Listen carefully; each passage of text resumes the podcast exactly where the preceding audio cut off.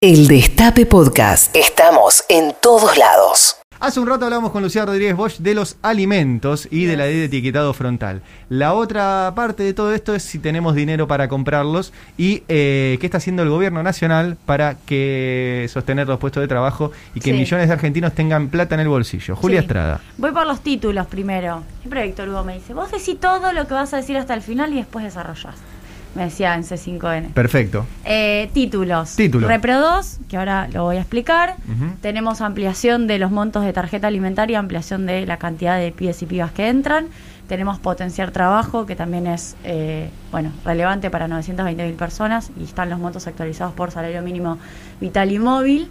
Eh, y eso fundamentalmente, y te agrego progresar, que también es relevante, fundamentalmente Estado Nacional. Estado provincial, varias cosas. ARBA eh, está con los tres meses de eh, suspensión de pago de ingresos brutos para varias actividades. Ahora detallamos que son muchas más o bastantes más que las de suspensión de ingresos brutos de Ciudad de Buenos Aires, en donde son solo tres meses para sector gastronómico. También eh, luego detallamos si es que llegamos. Eh, además, provincia está con programa de sostenimiento económico eh, que es básicamente una especie de eh, repro, pero provincial, que es incompatible con el repro 2, pero para los que no entraron también tienen algo de guita para los laburantes de las empresas, eh, que sería el programa eh, Preservar Trabajo. Bueno, vamos a repasar. El repro a mí me parece que es una medida muy piola. Sí. Leyéndola en detalle, además, te encontrás con que hay muchos sectores que quedan alcanzados.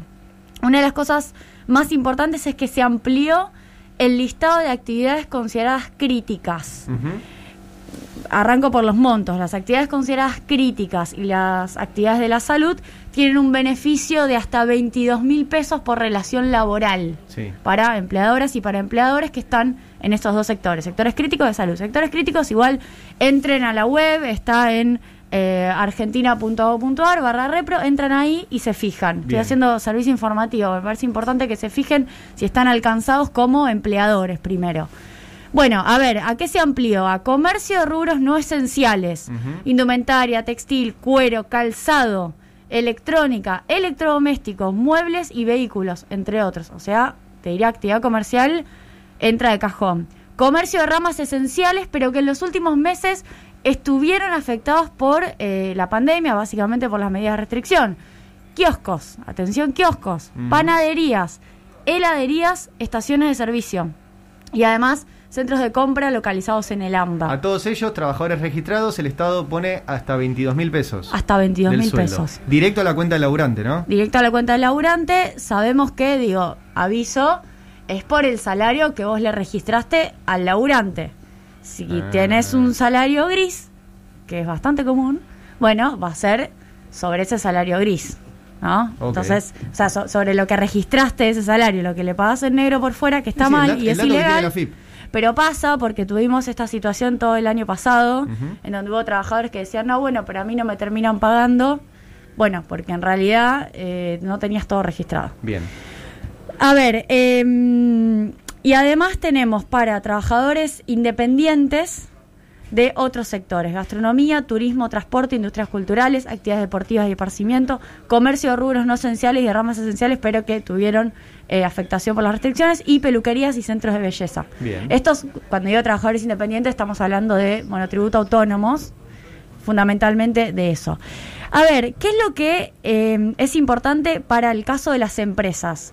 Ya no piden balance, y esto es un- una diferencia fenomenal con lo del año pasado, en donde tenías que presentar balance, y tenés que comparar, o sea, ¿qué hace el Estado? Compara tu facturación de mayo 2019, obviamente, Sí. porque es con el dato con el cual nos interesa Mayo sin comparar pandemia. sin pandemia, contra los primeros 24 días de este mayo. Mm. O sea, hasta ayer. ¿Por qué? Porque ya se asume por las restricciones de los nueve días que no vas a tener eh, facturación entre el 25 y el 31 de mayo. Es una, es una presunción, te diría, por la positiva que hace el gobierno. Claro. ¿Bien? Sí, ayer Así- lo decía Moroni acá charlando con Navarro, que, le estaba dando como más ventaja Mirá. al que se presente para, eh, para que entre. Bueno, exactamente. Como dijo Moroni, digo, es una presunción de que no vas a tener facturación. Bueno, sí, vas a tener. Tampoco es que te moriste. Sí. Pero eh, el Estado no te la cuenta. O sea que te está contando un día con una semana, me- un, perdón, un, mes, con una semana, menos. Contra un mes sin Contra un mes común sin pandemia, exactamente de hace dos años, Sí. de mayo. Bien, eh, esto me parece que está bueno. Y para, y para monotributistas o trabajadores y trabajadoras independientes, en realidad no, no quiero Sí, para monotributistas está generalizar, bien, ¿eh? Sería monotributo, eh, tienen que tener al menos dos aportes de los últimos seis meses en el régimen de monotributo y o autónomo. Sí. Tienen que presentar, o sea, tienen que mostrar que tiene una reducción de la facturación más del 20% en términos reales. Acá eh, te diría que hay que ir a ver los números. Eh, más o menos lo mismo, entre mayo de 2019 y entre el 1 y el 24 de mayo de 2021. Bien. Tenés que tener O sea que en el Repro 2 entran los monotributistas. Eh, de las actividades que mencioné. Sí. No de todas. Gastronomía, turismo, transporte, industria cultural, actividad deportiva y esparcimiento, comercio, rubros esenciales que hayan tenido caídas y peluquería y centro de belleza. Por ejemplo, Que están cerrados esta semana, indumentaria, Claro. peluquerías, hay un montón que esta semana no van a facturar. No, claro.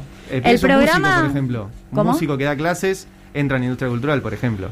Bueno, eh, digamos ahí, entiendo que sí, Sí. así a priori en el rubro, entiendo que sí, que Bien. vaya, que se inscriba y en todo caso. Tiene que tener monotributo y haber garpado dos meses de los últimos seis. Bien. ¿Cuándo arranca? 26 de mayo hasta el 1 de junio. Es la inscripción. Eh, a mí me parece que tiene una cosa este programa. Me parece que es fundamental Sí. porque, porque te hace una doble operación al mismo tiempo, una operación de pinzas, que es que te sostiene al empleador en algún punto porque el empleador, bueno, se, digamos, no, no paga el mismo nivel salarial que tenía que pagar, se exime de pagar la totalidad, pero además te sostiene el consumo porque te garantiza ingresos para esos sectores. Claro. Ahora, tiene un tema que es que no sé cuánto se puede vender políticamente. A lo pensaba ayer. Es un programa que no, no se le ven los resultados automáticamente. Lo que se le ve es por lo que evita. Lo que evita es que cierren. Lo que evita es que haya despidos Claro. evita un montón de cosas que hace que lo que pasó el año pasado, que yo lo conté varias veces, que muchos trabajadores que quizás pasan la inactividad o que no tienen eh, la posibilidad de seguir laburando eh, activamente y que por ahí vas y te hacen la encuesta permanente de hogares, están afuera del mercado de trabajo, en realidad están ahí con algún tipo de ingreso y después vuelven al mercado de trabajo activos, es decir, no destruiste una parte importante del mercado de trabajo. Eso me parece irrelevante. Y no dije algo que es un montón de guita. Para estos sectores críticos, para las, todos los que mencioné antes, de empleadores, redu- reducción del 100% de las contribuciones patronales. Bien. Atención, Bien. eso es un montón. Y además es un montón de plata para el ANSES, que resigna ingresos.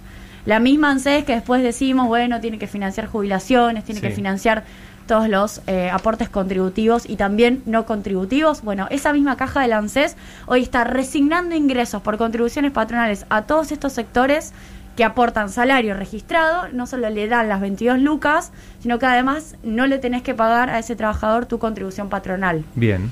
Eh, además tenemos en provincia, voy, voy rápido, ARBA, que me parece lo más importante, no aplica retenciones de ingresos brutos, o sea, no pagás por tres meses a sale de teatro, complejo cinematográfico, discotecas, salones de fiesta, restaurantes, bares, espacios cerrados, establecimientos deportivos, jardines maternales, centros de atención de desarrollo infantil. Julio, agosto y septiembre, 0%, Sí. y además eh, percepciones bancarias y tarjetas tampoco. Eh, la reta, y acá quería... Todo esto era gobierno nacional. eh, lo que mencioné recién ingresos brutos es provincia, ah, provincia. es. Axel Kicillof. ¿Y la reta hizo algo para ayudar?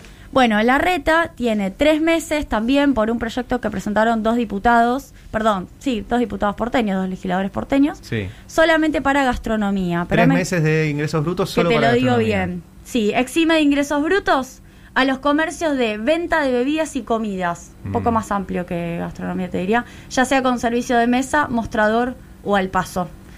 Hay dos diputados que son Sergio Abregalla y Marcelo Gouman, Sí. que precisamente presentaron esto. Son tres meses, mayo, junio y julio. Es como tres empanadas en este contexto, ¿no? Bueno, es muy sorprendente Digo, que la ciudad de de Buenos Aires, la ciudad de Buenos Aires que además está cobrando eh, tributos sobre el ELIC, por ejemplo, ¿no? Que aumentó eso y que todo el mundo se olvidó después de la discusión sobre la coparticipación entre Sí. ciudad Sí, y provincia, hizo al- algunos aumentos de impuestos que son, bueno, increíbles y también sobre las tarjetas de crédito, algo que está judicializado, por cierto, Sí. y que tiene una recaudación relevante porque la gran mayoría de las empresas están acá y de hecho le pagan acá ingresos brutos. ¿Y por qué hará esto la ciudad? ¿Por esto que vos decías antes, que es muy difícil de tener rédito político en algo que hay que hacer?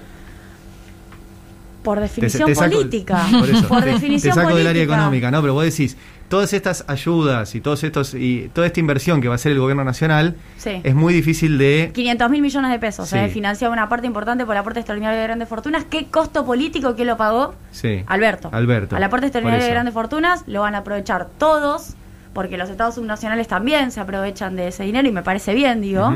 Ahora, la pelea política y el desgaste la Sí. da el gobierno nacional. Claro, o sea, y la reta no puede hacer nada. Digo, No. porque, por ejemplo, en provincia de Buenos Aires Axel también hizo una suerte de ATP Sí, provincial. No lo momento. mencioné, sí, lo quiero mencionar. Se llama Programa Preservar Trabajo, que es como un Repro 2. Es para, lo, lo- digamos, trata de entrar al Repro 2 si podés, Sí. y si no, fíjate si estás en provincia Claro. que tenés esta opción, que es la mitad del salario mínimo, un poco más de 10 lucas. Eh, y también criterios muy similares de caída de facturación para transporte, panaderías, confiterías, modelería, juguetería, artículo de librería, fabricación y reparación de maquinarias, edición, impresión, curtido y cueros. Bien. Ahora, esto no está en ciudad. O sea, la provincia de Buenos Aires complementó la inversión que hace Nación Sí. y la ciudad de Buenos Aires no. Exactamente. Bien. Y el Banco Provincia además tiene créditos. Y además le está dando créditos de 100 lucas a personal de salud. Bien. Eh, bien. eh, mucha Bueno, facilidad en cuotas este, y demás. ¿Será por eso? ¿Será porque miden que no lo pueden capitalizar? No Entonces lo no pueden hacen? capitalizar, pero Bueno, te diría que si lo pueden capitalizar, elegirían capitalizar otra cosa igual. sí. Porque me sí. parece que hay definiciones políticas que hacen a no bastar en esto. Clarísimo. Bueno, 8 de la mañana, 33 eh, minutos. Escúchanos donde sea, cuando quieras. El Destape Podcast.